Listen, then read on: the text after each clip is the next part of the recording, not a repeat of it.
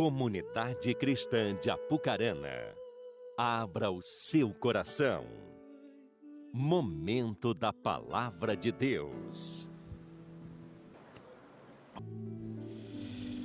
Boa noite, amada igreja.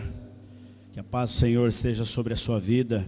Você que está conectado conosco, seja muito bem-vindo. E eu quero nessa noite, assim como foi pela manhã, trazer um recado da parte do Senhor para você. Eu estava um tempo atrás lendo um livro e até hoje um amigo repostou esse livro. E ele diz uma frase, John Flavel diz assim: a maior dificuldade na conversão é ganhar o coração para Deus. E a maior dificuldade após a conversão é manter o coração em Deus. E quando eu li esse livro de Luciano Subirá, ele falou muito comigo e trouxe uma realidade sobre aquilo que nós vamos falar, aquilo que Deus quer falar com você, aquilo que Deus já falou conosco durante todo esse dia. Então eu gostaria de pedir a você que você curvasse a sua cabeça. Pai, em nome de Jesus, eu te louvo, Senhor, porque nós estamos aqui, Senhor, diante da tua palavra. E, Senhor, que eu não seja o impeditivo para aquilo que o Senhor quer nos falar, aquilo que o Senhor quer nos comunicar nessa noite. E através dessa comunicação, a palavra de Deus, ela é como uma semente, e como foi falado nesse altar sobre semente. Senhor, que essa semente, a semente da tua palavra, venha gerar em nós, Senhor, transformação. Venha gerar em nós, Senhor, a devida mudança Senhor, nos colocamos diante, Senhor, do teu senhorio. Leva cativo, Senhor, a nossa mente, leva cativo o nosso coração. Senhor, que todo impedimento, que toda preocupação, que toda ansiedade, Senhor, caia por terra, Senhor, e que aqui a doce presença do Teu Espírito Santo, que ela reine, Senhor, em nós e através de nós. Louvamos a Ti Agradecemos o teu santo nome, em nome do Senhor Jesus. Amém. Amém. Querido irmão, Gênesis 45 é o texto que eu quero meditar com você nessa noite. Gênesis 45, a partir do versículo 4 diz assim: Chegue mais perto, disse José a seus irmãos. Quando eles se aproximaram, disse-lhes: Eu sou José, seu irmão aquele que vocês venderam ao Egito. Agora, não se aflinjam, nem se, se reclimem por terem me vendido para cá, pois foi para salvar vidas que Deus me enviou adiante de vocês. Mas Deus me enviou à frente de vocês para lhes preservar um remanescente nesta terra e para salvar-lhes as vidas com grande livramento. Assim, não foram vocês que me mandaram para cá, mas sim o próprio Deus. Ele me tornou ministro do Faraó e me fez administrador de todo o palácio e governador de todo o Egito. Perceba que esse texto ele repete as mesmas frases da mesma maneira. José aqui, você bem sabe o seu contexto daquilo que se diz respeito a José. Mas quando nós olhamos para os relatos bíblicos, nós percebemos que Deus ele se move de maneira misteriosa. Há um mistério na ação do Senhor. Porque essa ação fala sobre a maneira, muitas vezes, de como Deus ele quer se apresentar a nós. Ele se apresenta assim, de modo velado, chamado também de mistérios do Senhor. O texto de Deuteronômio diz que tudo aquilo que compete ao homem, ele revelou ao homem, mas aquilo que é mistério do Senhor, ele nunca vai falar. No momento certo nós vamos entender isso. Mas quando nós olhamos para, para as adversidades, para as situações difíceis, nós passamos a, a entender mais ainda esse mistério, porque nós não percebemos a ação do Senhor mesmo nesses dias, e deveria ser ao contrário no dia da adversidade. Nós deveríamos perceber mais ainda a presença do Senhor, perceber ainda o seu cuidado, perceber ainda que Ele está do nosso lado. Esse tipo de drama foi experimentado por muitos personagens bíblicos, de Gênesis a Apocalipse. Nós percebemos, principalmente no, no, no, Velho Testamento, que homens eles foram tirados da sua terra, eles foram enviados para exílios, eles foram cercados de ameaças, carregando em suas histórias muito mais perguntas do que respostas. E eu te indago nessa noite e coloco para você, transfiro para você, quantas perguntas que nós temos, mas nós não temos respostas.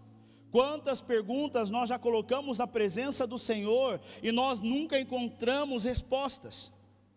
Todavia, através das narrativas bíblicas, nós somos lembrados que nos momentos mais tenebrosos, o Senhor ele continua conosco. Em todo o tempo, ele pode transformar maldição em bênção. Quando olhamos para a nossa realidade de vida, olhávamos e vivíamos dentro de um contexto de maldição, e através dessa exposição salvífica que nós cantamos aqui, nós fomos apresentados agora para essa bênção. Por quê? Porque Deus, ele sempre tem um plano maior do que os nossos. A Bíblia diz que os planos do Senhor são maiores que os nossos. Nunca vamos compreender a mente do Senhor. Por isso que ele age de modo misterioso. E quando eu olho para um plano, sempre, eu sou bem noventista, sempre quando nós saíamos, sou de origem da Igreja Batista, quando nós saíamos para evangelizar, nós saíamos e dizíamos sempre uma frase: Deus tem um plano para a sua vida. Cutuca o teu irmão aí, você está aí, você pode cutucar. Cutuca o teu irmão e diz: Deus tem um plano para a sua vida. Talvez seja a frase mais usada e menos entendida no meio cristão. Geralmente é quando a gente diz que Deus tem um plano na vida de alguém e esse alguém está compartilhando algo conosco, está compartilhando uma crise, e muitas vezes nós não encontramos respostas e dizemos: Olha, Deus é contigo porque Ele tem um plano na tua vida. Mas que plano é esse, querido irmão? Que plano é esse? Qual seria esse plano? O que quer dizer esse plano? Dentre as histórias bíblicas, a que mais fala sobre e inicia sobre os patriarcas, fala sobre José. José, ele é um homem destacado. José, ele foi traído, ele foi vendido pelos irmãos. Como nós lemos aqui no início do texto, ele torna-se escravo na casa de Potifar, onde ele foi injustamente acusado, e por fim ele foi jogado e esquecido em uma prisão. É, esse é o enredo da história de José. Mas o interessante notar que no capítulo 39, Gênesis afirma, o escritor uh, uh, afirma milhares de vezes que a bênção do eterno estava sobre ele a bênção do Senhor estava sobre ele. É como se pudéssemos ler nas entrelinhas que Deus não havia se esquecido do seu servo e que ele estava agindo em seu favor, mesmo que fosse difícil de perceber. Lembra que eu disse para vocês que na adversidade, Deus ele vai se revelando misteriosamente. Mas o clímax da narrativa da vida de José está em Gênesis 45. Depois dele se revelar como, como governador, mas ante a isso ele revela os sonhos de Faraó, e Faraó entende que aquele homem tinha algo sobre ele, e Faraó o eleva governador sobre Egito, e depois de ele testar e alimentar os seus irmãos, José revela a sua identidade a ele. Eu penso sobre a revelação da palavra de Deus, que é como se abrisse uma, uma cortina no mundo espiritual uma luz se acende e José, ele passa a entender o plano de Deus na sua vida. O plano de Deus aqui fala sobre algo além dele, Porque o plano de Deus não era levar José do poço ao palácio, não era tornar José um homem rico, famoso, ou que ele morasse na melhor casa, ou que ele casasse com a egípcia mais linda, não. Na verdade, o plano de Deus para a vida de José, segundo a palavra de Deus, era a salvação. Deus queria salvá-lo e através dele salvar uma geração, e essa geração fala sobre mim e sobre você. Mas Deus também queria mudar a história dele. Deus queria demonstrar quem ele é, de modo misterioso, sim, mas Deus queria mudar a sua história, mudar a história daquela nação. Gênesis 49 diz: José é um ramo frutífero, ramo frutífero junto à fonte. Seus ramos correm sobre o muro pelo Deus de teu pai, o qual te ajudará, e pelo Todo-Poderoso, o qual te abençoará, com bênçãos dos altos céus, com bênçãos do, do abismo que está abaixo, com bênçãos dos seios e da madre. As bênçãos de teu pai excederão as bênçãos de meus pais, até a extremidade dos outeiros eternos. Elas estarão sobre a cabeça de José e sobre o alto da cabeça do que foi separado de seus irmãos. Que coisa maravilhosa! A bênção que estava sobre José era uma bênção completa. A palavra, bênção é baraque, aquilo que é completo, aquilo que vem da parte de Deus e estava sobre a vida de José. José vivia essa realidade salvífica e também essa realidade relacional. Ele se relacionava com Deus, mas ele passou por alguns processos. E quando nós olhamos para um processo, o processo de transformação, ele é um gênero formado por vários procedimentos que vai visar um desenlace final. Você cantou aqui, eu não sou daqui, para casa eu vou voltar. Você cantou aqui que há um rei que vai vir te buscar. Esse é o desenlace final. Esse é o final no qual nós, como igreja, buscamos. Mas o Senhor, ele vai vir buscar uma noiva. E eu ouvi uma canção, Alessandro Vilas Boas, dizendo que ele vai vir buscar uma noiva, não uma noiva infantil, ele vai buscar uma, uma noiva madura. E nós temos caminhado, quanto igreja, dentro dessa realidade de maturidade. Quando Paulo aos Coríntios, ele vai indagar as questões daquela igreja, as transformações que aquela igreja precisava passar. No capítulo 3 ele diz: "Olha, eu não posso mais falar a vocês como adultos, eu preciso ainda introduzir o leite, porque há muita infantilidade. O relacionamento de vocês ainda é infantil. Havia um contexto de paganismo, enfim. Quando eu olho para a Bíblia, além de José, eu vejo a vida de Davi. Davi passou por um processo de mudança na sua vida que durou 13 anos. A partir do momento que ele foi ungido rei de Israel. O contexto fala que o Senhor ele buscava um homem segundo o seu coração, um homem que lhe agrada, diz o texto, ou seja, um homem, alguém que era dedicado a Deus, e dedicação fala sobre devoção, devoção fala sobre entrega. O Senhor buscava um homem que lhe agradava, mas ele já não tinha um rei, mas aquele rei não o agradava.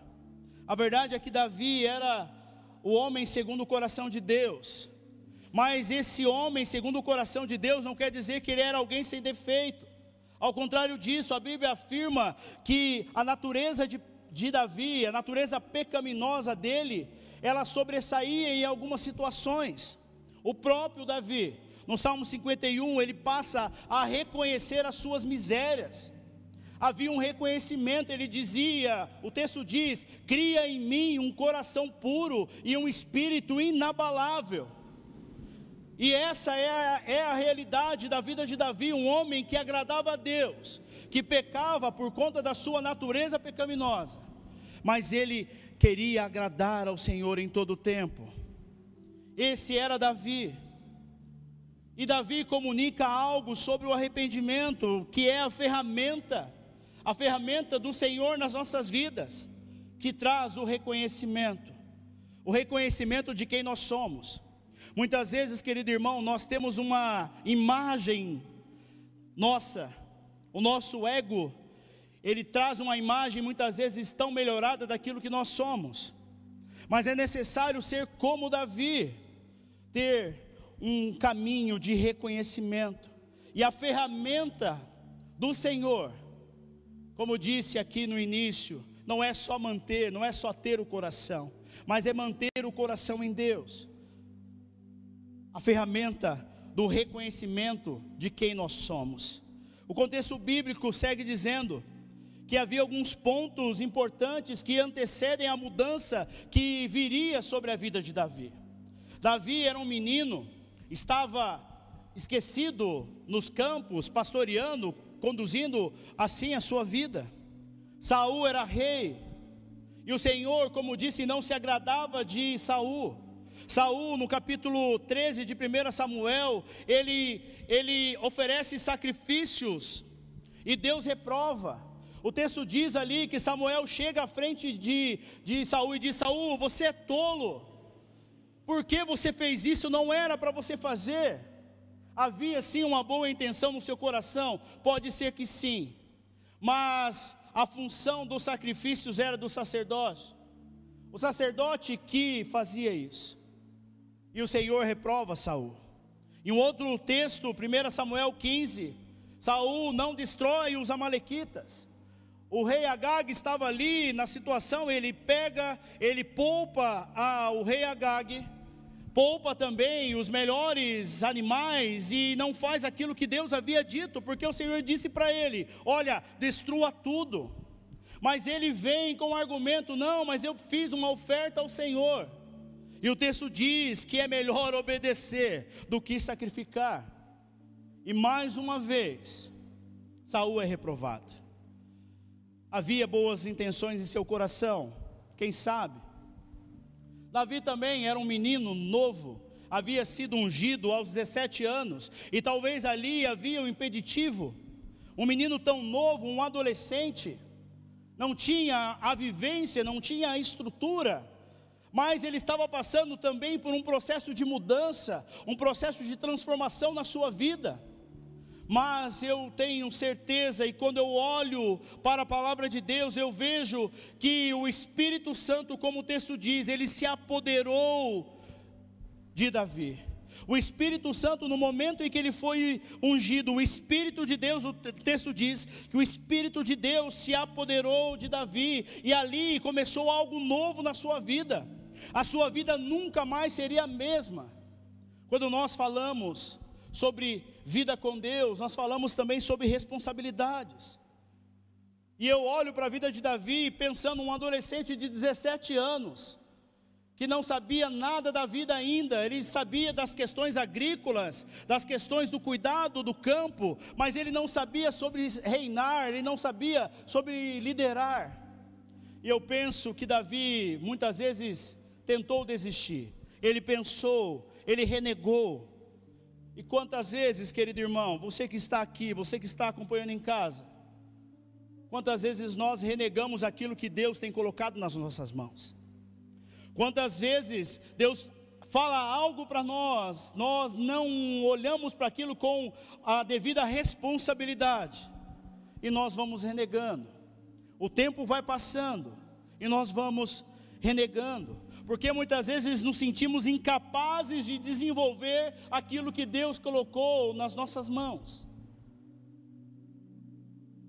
O processo de transformação, de mudança, ele é sufocante, mas ele faz parte do amadurecimento.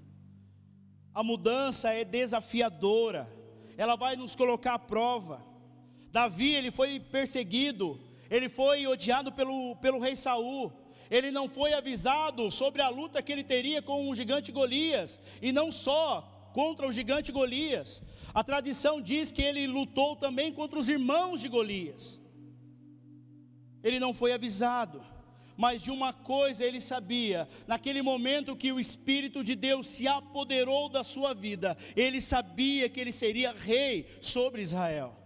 O texto diz: todo Israel reuniu-se com Davi em Hebron e disse: Somos sangue do seu sangue. No passado mesmo, quando Saul era rei, era, eras tu quem liderava Israel em batalhas. E o Senhor, o teu Deus, te disse: Você pastoreará Israel, o meu povo, e, e você será o seu governante. Então todas as autoridades de Israel foram ao encontro do rei. Davi em Hebron onde ele fez um acordo com eles perante o Senhor. E eles ungiram Davi rei de Israel, conforme o Senhor havia anunciado por meio de Samuel. 1 Crônicas 11. Consegue entender que quando nós falamos sobre o plano de Deus, esse plano ele é reconhecido através de uma revelação que, que acontece de modo misterioso, velado. Mas como assim? É necessário, querido irmão, mergulhar na realidade salvífica, e essa obra salvífica nos leva a um ambiente de transformação, a um ambiente de mudanças. Deuteronômio 4 diz que no Sinai, o povo ele sentia a presença do Senhor, mas eles não viam a presença do Senhor. Eles sentiam.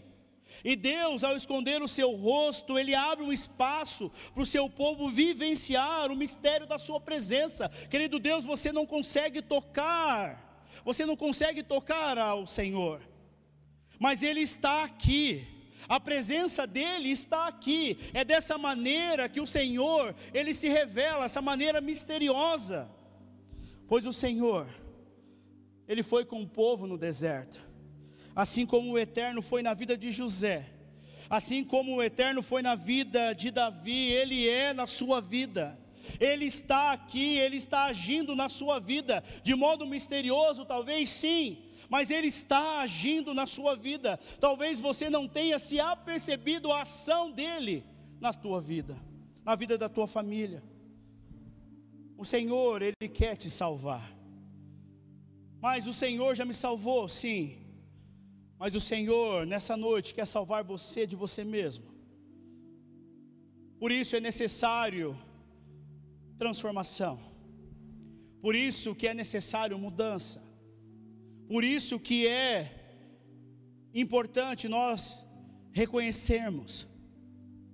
O Espírito Santo de Deus te trouxe aqui. A Bíblia diz que ele nos atraiu em laços de amor, ou seja, ele te atraiu para estar aqui nessa noite para dizer para você que o nosso Deus é um Deus presente que muda histórias, muda realidades, muda situações.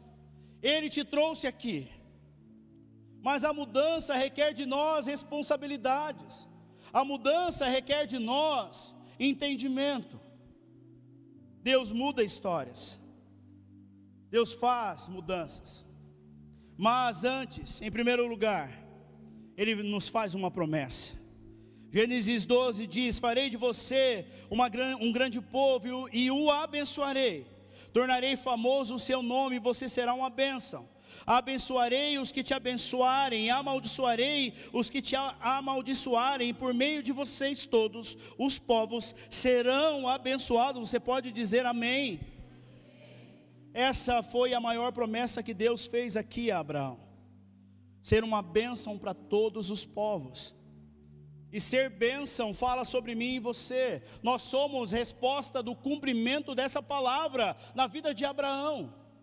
Ser uma bênção para todas as nações. E através dessa descendência, Deus revelou o seu plano de salvar o mundo. Através de Abraão, Jesus veio e nos, nos enxertou na videira verdadeira através dele, ele diz ali em João 15 que sem ele nada poderemos fazer. É essa a promessa. Deus mandou Abraão sair da sua terra e da sua parentela, mas ele levou o seu sobrinho Ló. No momento em que Abraão se separou de Ló, Deus reafirmou a promessa e deu continuidade ao propósito que estava estagnado na vida dele porque ele não havia obedecido a Deus. Querido irmão, muitas vezes as nossas vidas estão estagnadas na fé. Estávamos aqui durante a semana e conversando com o pastor Carlão, o pastor Carlão trouxe uma palavra que veio como flecha no meu coração. E eu fui embora reflexivo, numa conversa, uma conversa de irmãos, eu fui embora reflexivo pensando, Senhor, como nós vivemos no automático, como nós adoramos o Senhor no automático, como nós adoramos o Senhor no automático, como nós vamos para sua casa no automático, como nós ofertamos no automático, como nós vivemos no automático. Na sexta-feira, na torre de oração, o Senhor repetiu novamente comigo, compartilhei com os irmãos que aqui estavam. Na sexta-feira à noite, nós tivemos um mover aqui, uma unção de cura. Deus moveu aqui na sexta-feira. Se você não tem vindo, por favor, venha. Há um ambiente profético da parte do Senhor. E eu saindo pelas portas, o Senhor falou: Meu filho, a fé de vocês está estagnada, é necessário mudança. Porque quando a gente se relaciona com o Senhor, nós esquecemos dos detalhes. E o nosso Deus é um Deus de detalhes. Quando a arca da aliança fora construída, ela foi instruída pelo Senhor com detalhes. Quando o Senhor foi construir a arca, pediu a Noé para construir a arca, ali haviam detalhes. O nosso Deus é um Deus de detalhes. Depois que Abraão começou a viver o propósito em plenitude, até o seu nome foi mudado de Abraão, ele se torna Abraão, pai de multidões. Querido irmão, se existe um propósito, se existe um chamado, e se existe algo, existe promessas. As promessas do Senhor são absurdamente impossíveis de serem ah, entendidas, porque nós não acessamos essa realidade. O nosso coração ainda está estagnado nós não acreditamos mais nas promessas do Senhor, como Ele disse: Eu voltarei, mas a nossa fé está, está tão estagnada que a nossa cabeça está aqui. Essa canção que nós cantamos está baseada naquilo que Paulo diz: que nós não somos cidadãos dessa terra, mas nós vivemos estagnados nessa terra, sem buscar a verdadeira mudança e a verdadeira transformação. Deus prometeu abençoar os filhos de Abraão, Isaac e Jacó. Sara, esposa de Abraão, era estéril e ela teve Isaac. Rebeca, esposa de Isaac, também era estéril e ela teve Jacó. Raquel, esposa de Jacó, era estéril e ela teve José. As promessas de Deus se movem nas impossibilidades, querido irmão é nas impossibilidades que as promessas do Senhor acontecem. Se você não pode, Ele pode, irmão. Aquilo que você não pode, Ele pode. Se Ele prometeu, tenha certeza, vai se cumprir. Porque o Senhor, Ele não mente. Ele não mente. Eu lembro uma vez que eu não tinha geladeira na minha casa. E eu trabalhava em, em um lanche, lá na Vida de Aviação. E um dia um homem me abençoou com uma geladeira. Eu lembro que eu e meu irmão pegamos uma carriola. Saímos pela Avenida Aviação e fomos buscar aquela geladeira uma geladeira vermelha. E o pneu estava furado. Dois jovens carregando uma geladeira numa carriola. Lembrei agora disso.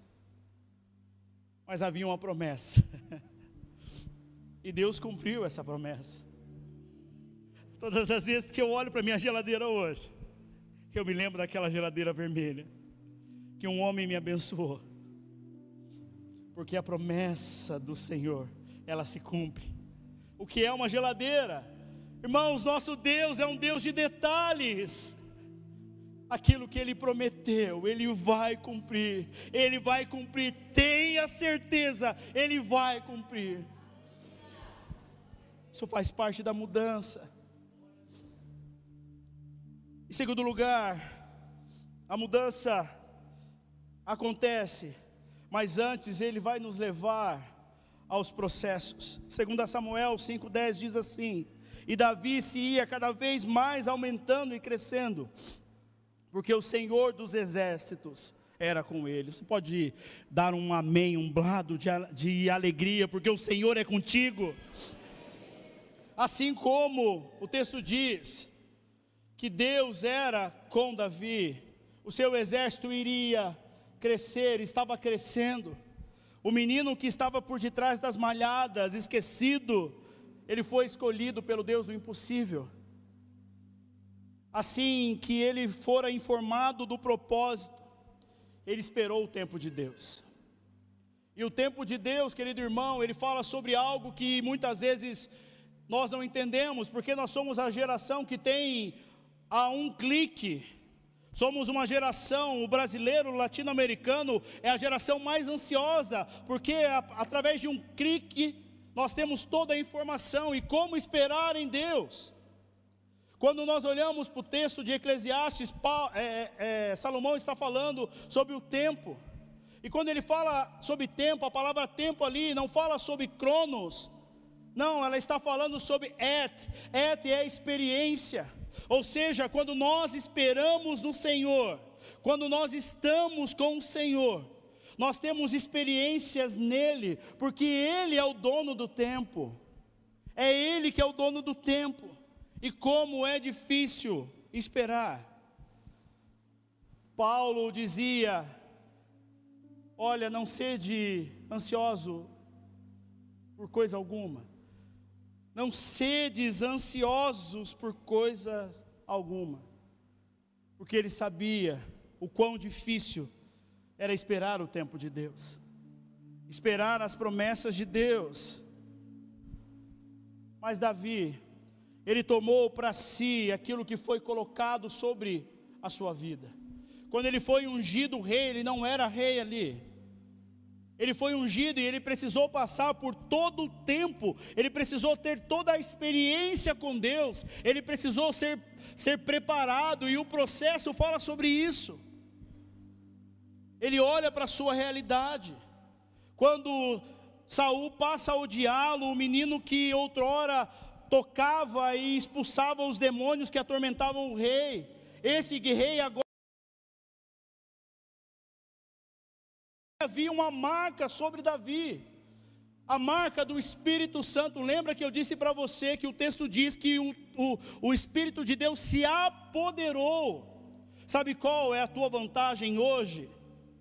é que o Espírito Santo ele habita dentro de você. A Bíblia diz que nós fomos selados pelo Espírito e ele habita dentro de nós.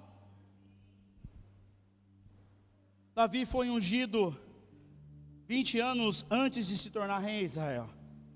O propósito era o trono, mas o processo era o anonimato com as ovelhas.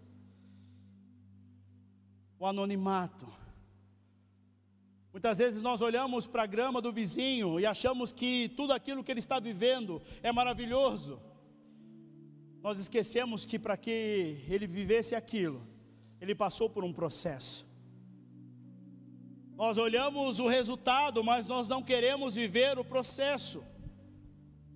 Davi viveu no anonimato, quando o profeta chega na casa do seu pai, ele olha para todos os filhos, os mais bonitos, mas o ruivinho que estava lá de trás das malhadas, até o pai havia esquecido.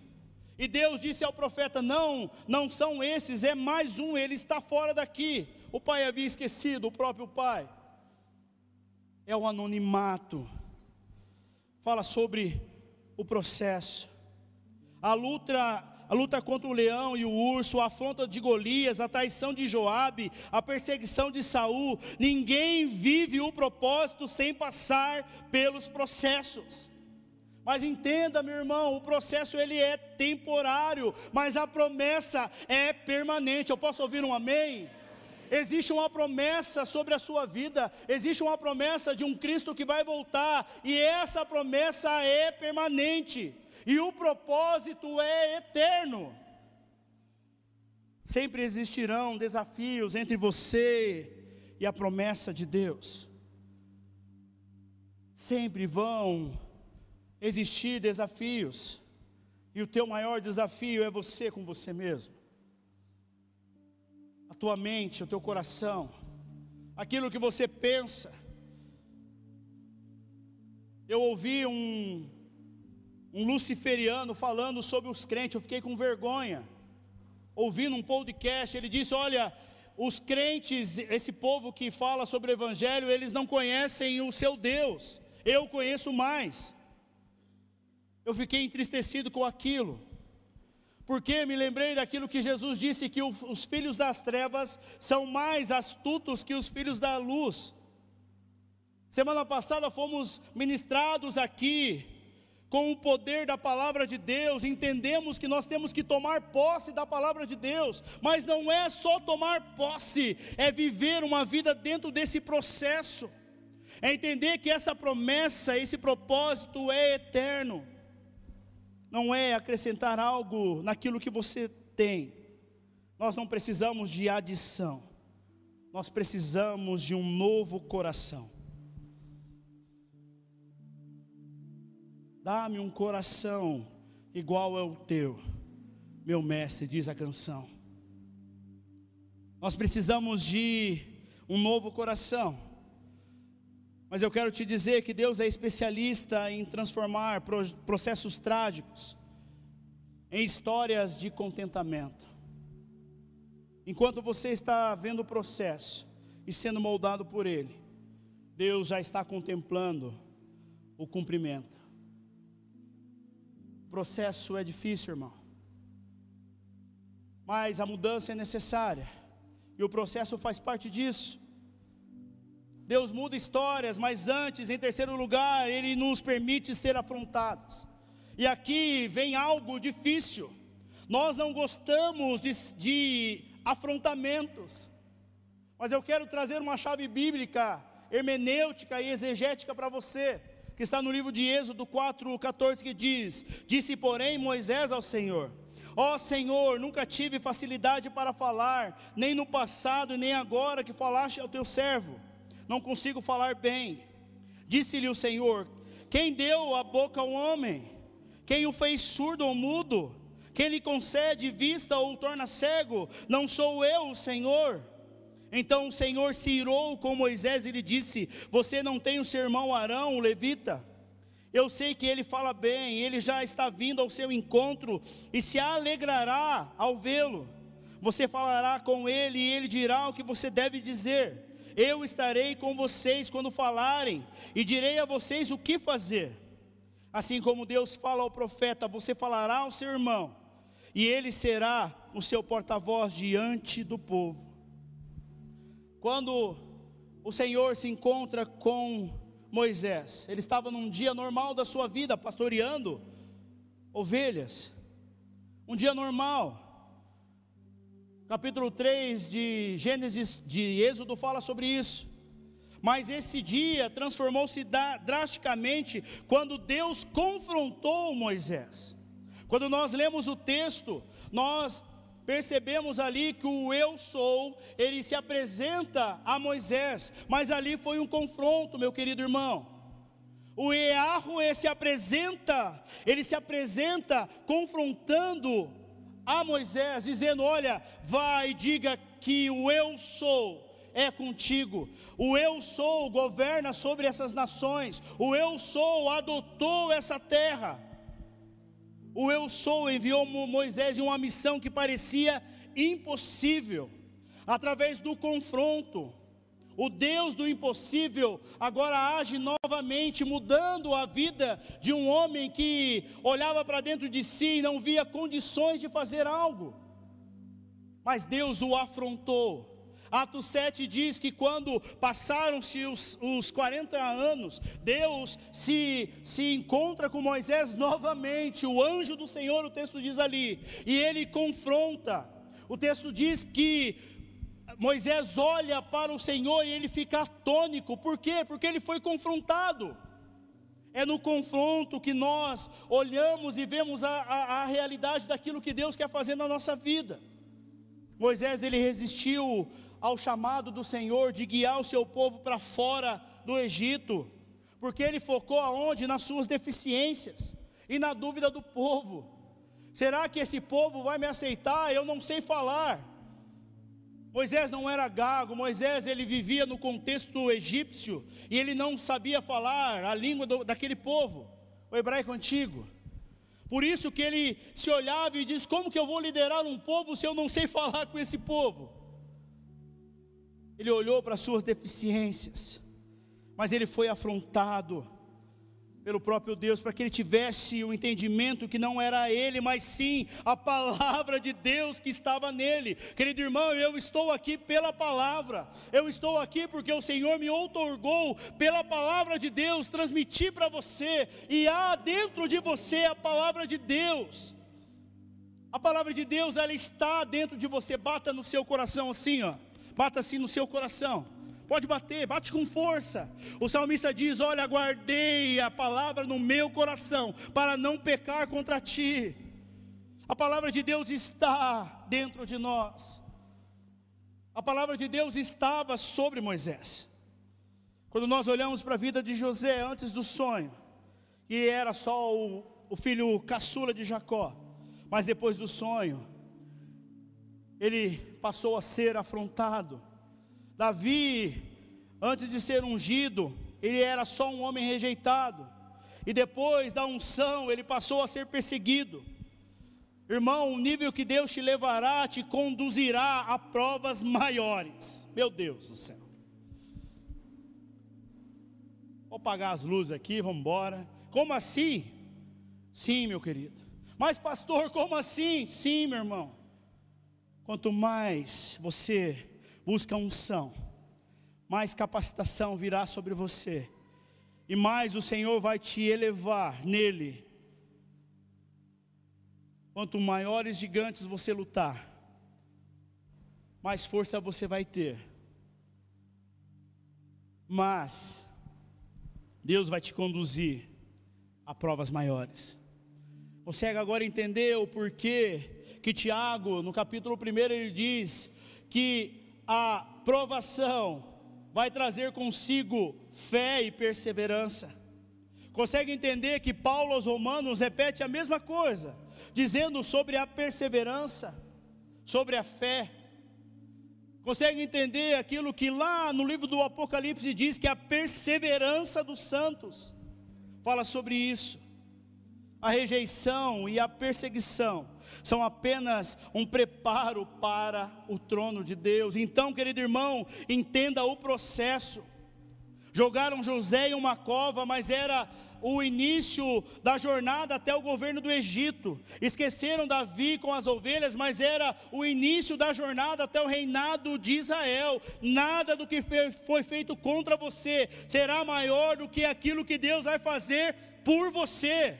Nada, querido irmão, nada do que foi feito contra você será maior do que aquilo que Deus vai fazer por você, aquilo que Ele já faz por você, aquilo que Ele entregou por você, o seu Filho, o nosso Senhor, Salvador Jesus Cristo. Nada, nada, nada, nada. Porque eu sou o Senhor, e eu conheço os planos que eu tenho para vocês Comunidade cristã de Apucarana, diz o Senhor. Planos de fazê-los prosperar e não de causar danos, planos de dar a vocês uma esperança e um futuro. Vou repetir para você, você não entendeu. Jeremias 29, 11 diz: Porque sou eu que conheço os planos que eu tenho para vocês, comunidade cristã de Apucarana, diz o Senhor: planos de fazê-los prosperar e não de causar dano, planos de dar a vocês a esperança e um futuro. A mudança a mudança é necessária e nós somos afrontados em meio a essa mudança. Mas antes, em quarto e último lugar, nos leva a uma jornada de capacitação. Somos afrontados.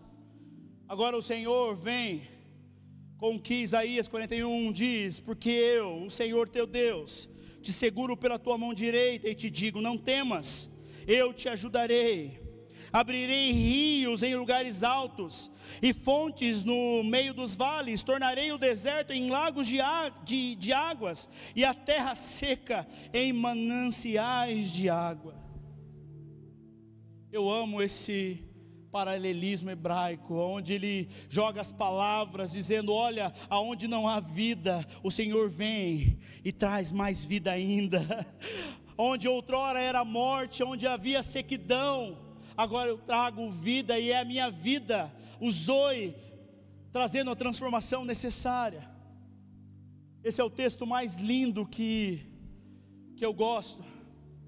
É o texto que fala sobre uma revelação, a revelação de um Deus tão próximo, um Deus que está do nosso lado. O texto original diz que quando ele toma pelas mãos, ele está dizendo: Olha, eu paro tudo, estou parando tudo para ouvir o que você está passando, ou para ver você. E não ele só para tudo, como ele estende as mãos, ele coloca: Olha, eu te tomo pelas mãos. Isso fala sobre intimidade.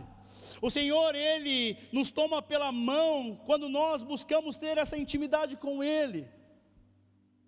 É o texto mais lindo, porque ele diz: Eu sou o Senhor, o teu Deus. E essa proximidade fala sobre a glória de uma capacitação. A presença do Senhor era sob uma coluna de, de fogo, uma nuvem de fogo, e fala sobre as verdades dessa capacitação. E essa frase de Isaías, ela desempenhou uma função essencial no livro e desempenha algo sobrenatural sobre as nossas vidas. Todos serão tornados por essa glória do Senhor que foi revelada através de quem? De Cristo. Todos agora têm acesso a essa realidade, a essa realidade salvífica. Esse é o propósito. A capacitação quando Deus nos toma pela mão, Ele caminha com você para abrir o caminho e virá sobre você uma unção, e você vai reconhecer o quão grande é a misericórdia do Senhor. Misericórdia é presente, as misericórdias do Senhor se renovam a cada manhã, ou seja, toda manhã o Senhor bate na sua porta e diz: Está aqui o, seu, o meu presente para você, está aqui, meu filho, a misericórdia. O texto diz que nós não somos consumidos, o Senhor vem, bate na sua porta de manhã e diz: Olha, filho, está aqui o presente que eu estou entregando para você todos os dias. Ele te toma pela mão, e acontecerá naquele dia, domingo, 16 de julho, que a sua carga será tirada do seu ombro, e o seu jugo do teu pescoço e o jugo será despedaçado por causa da unção. No dia de hoje, a Bíblia diz que naquele dia, o dia do hoje, a sua carga será tirada do seu ombro, porque a unção ela despedaça tudo, a capacitação vinda dos céus despedaça tudo. Sem a capacitação vinda dos céus, Moisés não era capaz, mas ele se torna agora quem? Libertador. José não era capaz e ele se torna governador. Davi não era capaz e se tornou rei de Israel. Ana não era capaz e gerou Samuel. Aqueles homens dizem que não serem capazes, Deus aposta e os capacita, derramando o seu espírito. É Ele quem derrama o seu espírito. Muitos dizem para você, ele não é capaz. Talvez você diz para você mesmo, eu não sou capaz. Eu não vou conseguir mas Deus olha para você no fundo dos teus olhos e Ele diz: Eu irei te capacitar, eu, o Senhor, te tomo pela tua mão e eu vou trazer toda capacidade para você. Se você precisa de algo na tua vida profissional, eu vou capacitar, porque a unção ela despedaça o jugo. Eu, o Senhor, te tomo pela mão. Números 23 diz: Deus não é homem para que minta nem filho do homem para que se arrependa. Acaso ele deixa de agir? Acaso aquilo que ele promete, ele deixa de cumprir? Tudo isso que eu estou falando para você não vem de mim. Eu não teria capacidade cognitiva e nem intelectual de trazer isso para você. Nunca. Porque o Senhor, Ele não é homem para que minta, e nem filho do homem para que se arrependa. Ele não deixa de agir, e Ele te pergunta: será que eu prometo e nunca vou deixar de cumprir aquilo que eu prometi para você? Existem milhares de promessas na palavra do Senhor, mas uma grandiosa ele diz: Eu sou o teu Deus. Ele diz também: Eu sou o Deus do impossível. Eu sou o grandioso Deus, Criador dos céus e da terra. Eu sou. Davi, em 1 Crônicas 29, ele, ele levanta uma oferta. E ali ele começa a dizer: O Senhor é tão grande, Pai Pai, quem seria eu, Pai, com todas as riquezas que o Senhor mesmo me deu? Será que eu não poderia construir um templo com todo o ouro e todas as riquezas? Ele reconhecia, ele reconhecia o eu sou. Talvez hoje na sua vida há um decreto, uma palavra que foi lançado sobre a sua vida. Talvez você não acredite em mais nada, quanto mais nessa mudança que estamos falando aqui. Mas essa é uma noite aonde o Senhor ele não quer que você julgue a sua estação pelas dores do seu passado, nem pela condição do seu presente. Num dia, José ele foi esquecido no calabouço, e como eu disse, como a palavra de Deus diz, ele se tornou governador do Egito, a potência daquela época. Num dia, Davi foi esquecido no campo, em outro momento, ele se tornou rei de Israel. No momento, Moisés era órfão.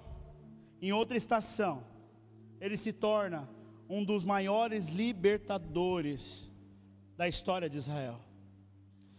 O dia de hoje é o dia da transformação da sua vida. O dia de hoje é o dia da renovação da sua vida. O dia de hoje, o tempo de hoje é o tempo do reconhecimento. O dia de hoje é o dia da mudança. Mas, querido irmão, chega de desculpas, chega de preguiça, chega de, de mornidão, chega, chega.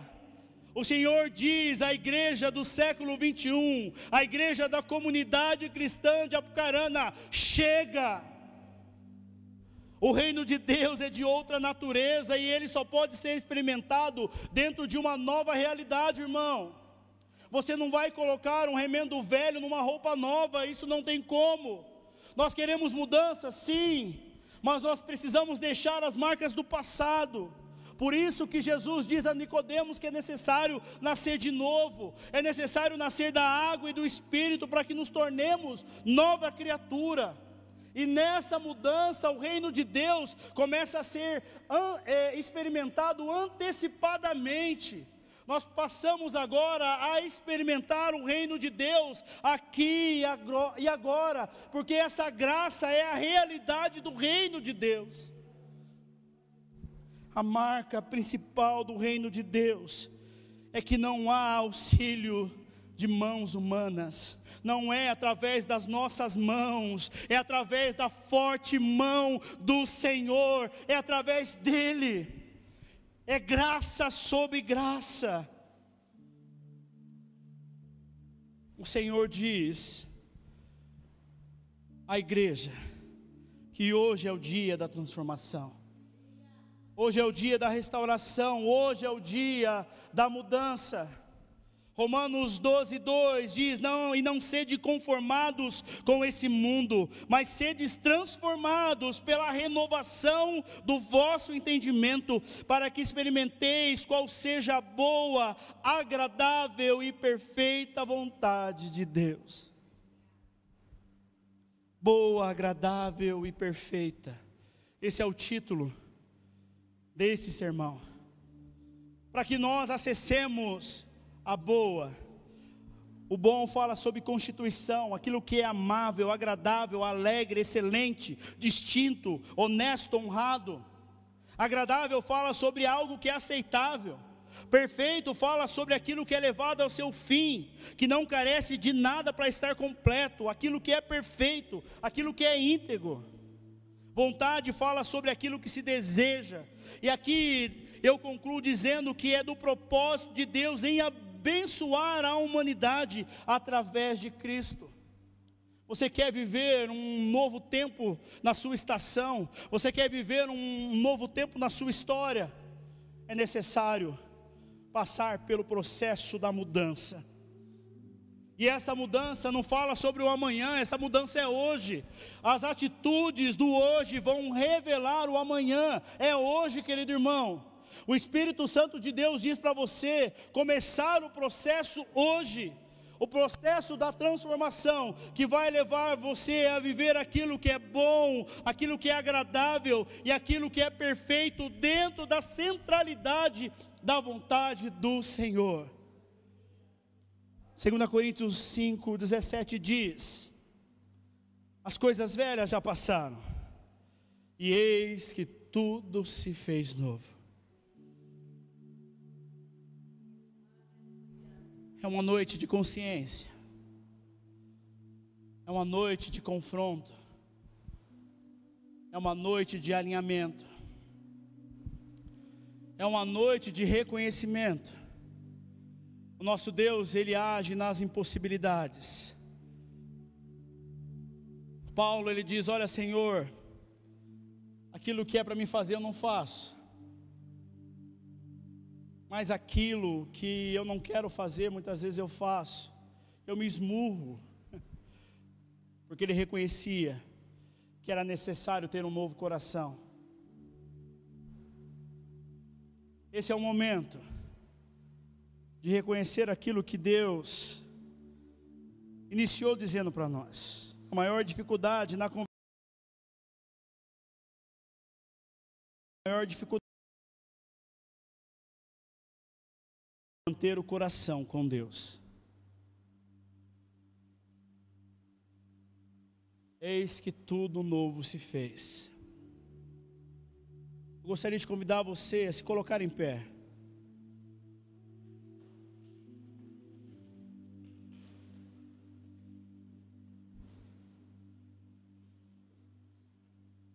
O Senhor está nos chamando a viver um tempo de uma igreja madura, um tempo daquilo que é bom, daquilo que é agradável, daquilo que é perfeito. Chegou o tempo, meu irmão, você quer sobressair? Paulo diz que porque dele, por ele e para ele são todas as coisas. O apelo que o Espírito Santo faz para você nessa noite, não é que você venha aqui ao altar do Senhor, não, mas é que ele olhe, que você olhe para dentro de si e passe a reconhecer que é necessário mudanças. Lembre-se, você tem uma imagem sua que não é, talvez, a imagem que Deus vê. Eu poderia pedir aqui ao Espírito Santo para que ele escancarasse os corações, mas eu não quero fazer isso, porque o Senhor ele quer agir no seu íntimo. Ele quer trazer o reconhecimento para você, para que você passe por esse processo de mudança. E, o mudan e a mudança não vai começar amanhã, a mudança ela começa hoje. E nós vamos entender essa mudança, essa transformação, entregando tudo a Ele.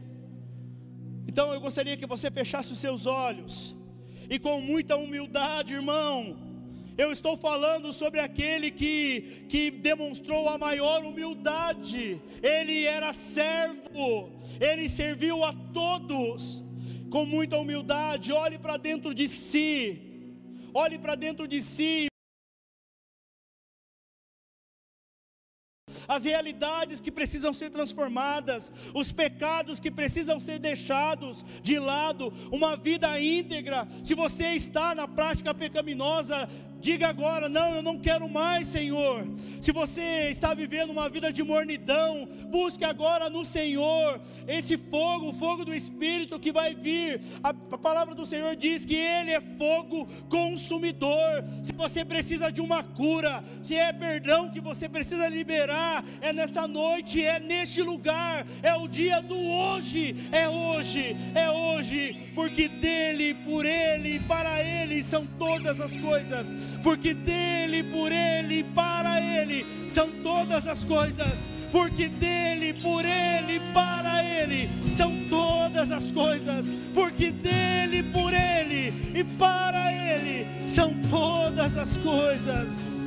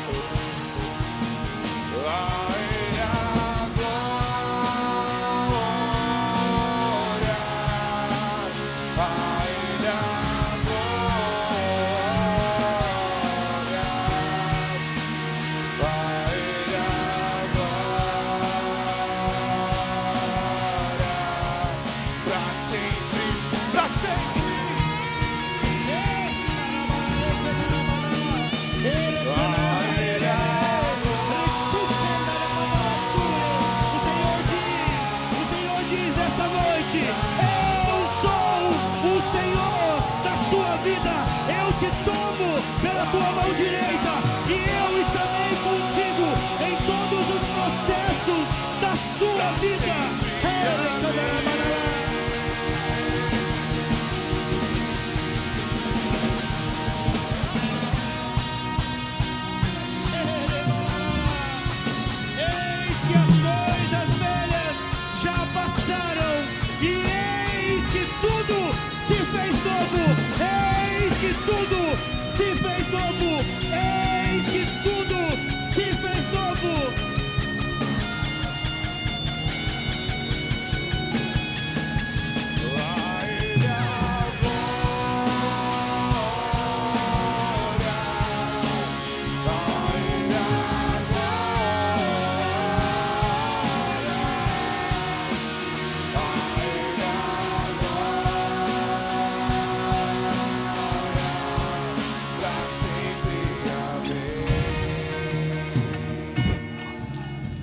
Erga suas mãos como se você fosse receber algo na parte do Senhor.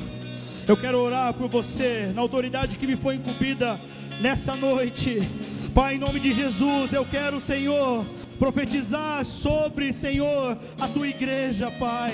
Pai, o Senhor está voltando e o Senhor quer encontrar uma noiva madura, uma noiva, Senhor, que está preparada. Senhor, nós queremos ser encontrados, Senhor, como aquelas noivas prudentes, Senhor, cuidando, Senhor, do óleo que é unção, e assim como a tua palavra disse nessa noite, que a unção é a capacitação, e a unção despedaça o jugo. Pai, em nome de Jesus, eu quero pedir ao Senhor, Pai, eu quero pedir ao Senhor, Pai, que o Senhor venha transformar as realidades aqui, Senhor, vidas venham ser regeneradas, Pai, em nome de Jesus, que o teu nome, Pai, em todo tempo venha ser glorificado, exaltado, Senhor, através, Senhor, desses homens, dessas mulheres, desses jovens, Senhor, desses idosos, através da sua igreja. Pai, não deixe, Senhor, que o relativismo da fé,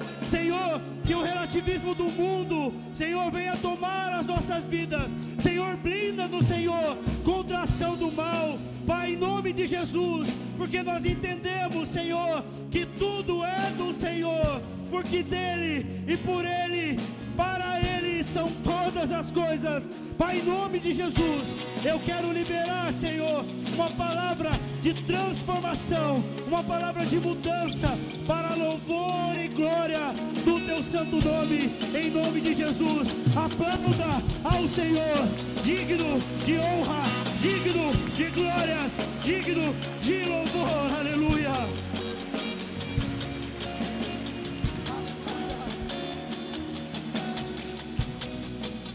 Eclesiastes 7, 8. Diz, é o melhor do que o seu início, o fim das coisas. A mudança começa hoje. O dia da transformação é hoje. Que Deus abençoe sua vida. Que o Senhor te abençoe e te guarde.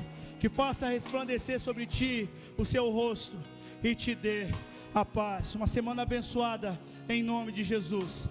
Cumprimente seu irmão. Libera uma palavra de bênção sobre a vida dele em nome de Jesus.